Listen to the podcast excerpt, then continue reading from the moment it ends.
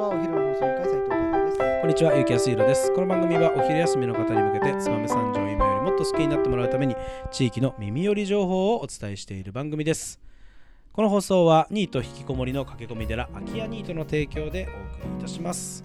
はい、始まりました。お昼の放送委員会。今日はですね、燕三条の気になるものづくりを紹介する、えー木曜日となっておりますが、えーついい先日ですね、まあ、終わってもうだいぶ経つんですけど、えーいろいろな、えー集計が終わって、えーつい先日、えー総括が終わったということで今日は今年度最後のこのテーマでいきたいと思います。今日のトークテーマお願いします。はい。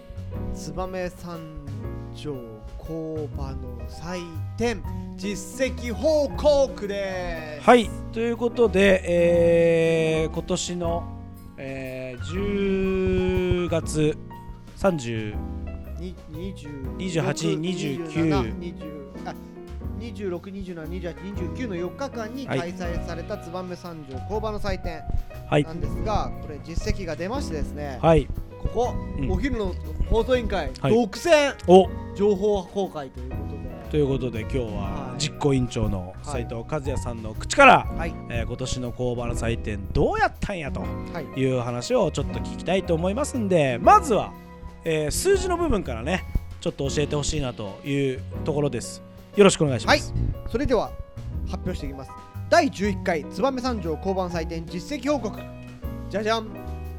えっ、ー、とですね、今年度の来場者数2万9773名。おー約3万人のはい。お客さんがこれどうなんですか？例年と比べてどういった数値になりますか？そうですね。例年と比べてさほど昨年と比較すると、まあ10%ぐらい落ちたう感ーんじでははいはいはいあるんですけど、まあ多いですよね。3万人。まあ3万人くりゃ大したイベントですよねはいはいで、はいなんと県外来場者割合。おう。31.7%なるほど。来場者3万人の約3万人のうちはい。1万人近くははい。県外、県外と。ああすごい集客力ですね、はい。そしてはい。その3割なので、まあ、約1万人のうち宿泊率がはい33%、っなるほど。てことははい。1万人のうち3000人は宿泊してる、なるほど。泊まる場所ねえよ確かに3000人が泊まる場所はないですねはい。燕三条には、となのでこの宿泊者もうん。燕三条だけじゃなく、まあ。新潟県内そそうだねして岩室のいや彦岩室とかね。はい。はいはい温泉とかにまで波及効果田上、を出してうん、そうだね。ことだね、ところですね。はい。そしてなんと、はいこの4日間のうん。総売上。おお3502万2709おおすごいね。売上だけで。1日約800万ぐらい売れてると。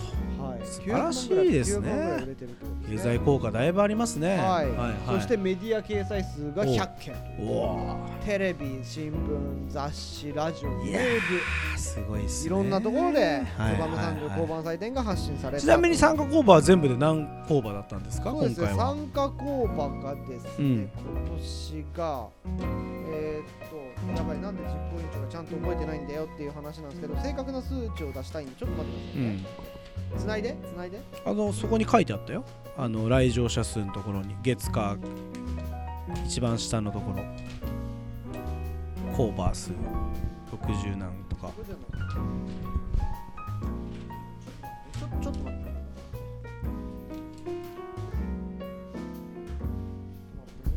まああのーまあえっ、と来場者数でいうと3万弱、まあ、これは例年と、まあ、さほど変わりなくということで。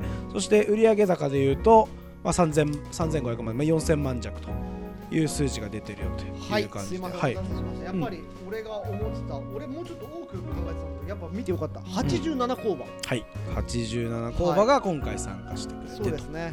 はい。でその87工場の総売上が、えー、4000万弱と3500円ですね。3500万円。はい。ということになってると。となって4日間でですね。はい。はい、すごいね。やっぱこうでもこうやって数値化してこうこと細かく出したけどさ交番採点実績をさ、うんうん。やっぱりこれすごい数値だよやっぱりまあ、100のメディアに掲載されてそう。で、はい。来場者の特性なんかは、うんうん。やっぱ女性42%男性56%うんうん。で年齢もほぼ全部オールで20%ああ全世帯にえーとまあ、10波及してる代とってことね。80代っていうところを抜きにして、うん。20代 20%30 代18.6%、うん。40代23.1%、うん。50代23.4%、うん。60代以上が9.3%なるほど。そうですね。で来場者のうち33%が県外、新潟県内が33うん。燕三条地域が33.2おー。すごい。均等均等だね、はい。バランスの取れてますそうねなんです、はい。でやっぱり交通手段っていうのは自家用車ああ車が多いってことだね。そう燕三条まあ県内だったら燕三条だもんね、うん。県内燕三条要は66%の人は自家用車、まあ、絶対ってことだもんねそこはね、でやっぱりこういうふうに実績が出て思ったことプラス、お客様の声聞いてみたい。はいはいは聞く？いいや一応お願いしますよい。くつか、じゃあうん。お客様うん。の生の声をお届けさせていただきたいと思います。歴史や商品作りの工程を知ることで物への愛着がありました、うん。思ってた以上に職人の手作業が多く感動しました一つの商品を作るために多くの人の力が加わっていることに大変驚き感動しました。なるほ職人の技術力に感動しました。どなるほどなるほど。普段気づかないところに技術が活用されていることを知り感動し物の見方が変わってきそうです。なるほ燕三条の技術がすごいというのは知っていましたがどうすごいかを今回知ることができ製品への見方が変わりました。どいいね。ものづくりは知らないことが多く使い手が知ることで価値観が変わると感じました。なるほど地元に住んでいても毎回新たな発見があり県外の知人へ紹介するのに役立っています。これまで自分で調べてきましたが実際に作り手の方に会って話を聞くことで分かったことがあり授業を閉めてでもあ授業を諦めてでも来た価値がありおました。ー。学生だね。はい。大学生だね。お休みして来られたのかな工場に多くの若者が働いていることを知り安心し嬉しくなりました、へー。若い職人さんが仕事をする姿がかっこよかったです、え動いていない機械も細部までじっくり見ることができて面白かったー、なるほ案内が丁寧で分かりやすくかつ熱量が感じられとても楽しめて充実感がありました。どなる工場が想像以上に清潔で整然としていたことに驚きました。いいですね。という形ですね。まあいろんなねあのーはい。ありがたいお言葉いただきましたね。はい。いやまああのーここからはねちょっと総括に入っていきたいなと思うんですけど、はい。まあ、えーそういったデータを見て、えー実行委員長の、えー、斉藤和也さん、はい。えー今回で実行委員長何年目ですか？今回で5回目かな僕。はい。そんな、えーベテラン実行委員長の、はい。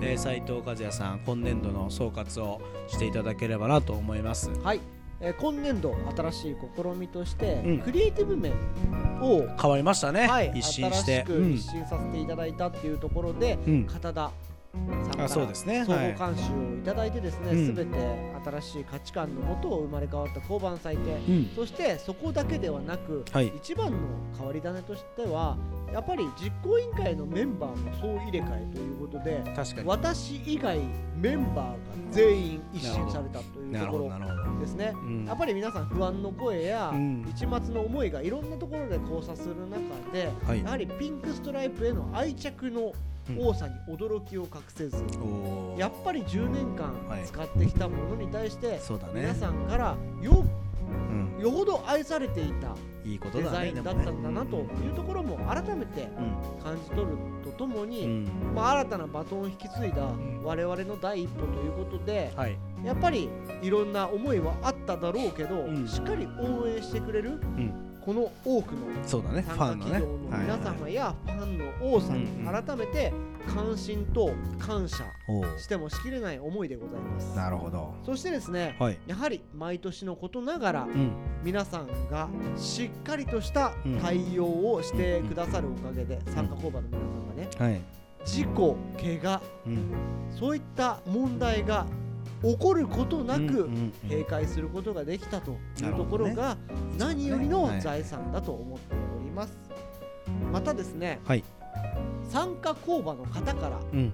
やれてよかった、うん。参加することでうん。自分も新しい発見ができたとともにうん普段見れない使っていただくお客様の顔を見れたことが、うん。今後製品作りの際のうん。役に立つとともに、うん。こんな人が使っているのであればより一層いい製品に仕上げてよりお客さんに喜んでもらおうという社員さんが多くいらっしゃったということが我々、えー実行委員側としても非常に嬉しかったと思います。なるほどはい、何よりもやはり私は動く実行委員長として知られているのが、やはり私自身もうん。この会期中、えー、燕三条ジャパンフェスが1日あったんで、はいはい。金、土、えー木、金、うん。日、この3日間を回らせていただいたんですけど、非常にやっぱ受け入れてくれる工場の体制がしっかりしていてですね、一お客さんとして僕も満足を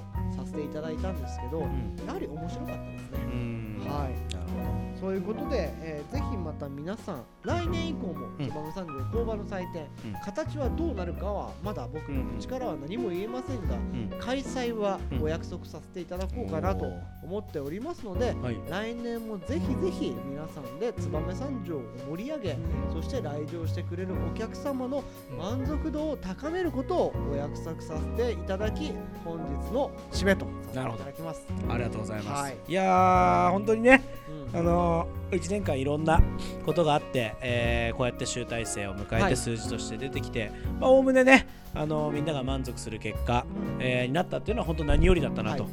思います、い、やお疲れ様でした1年間。はい。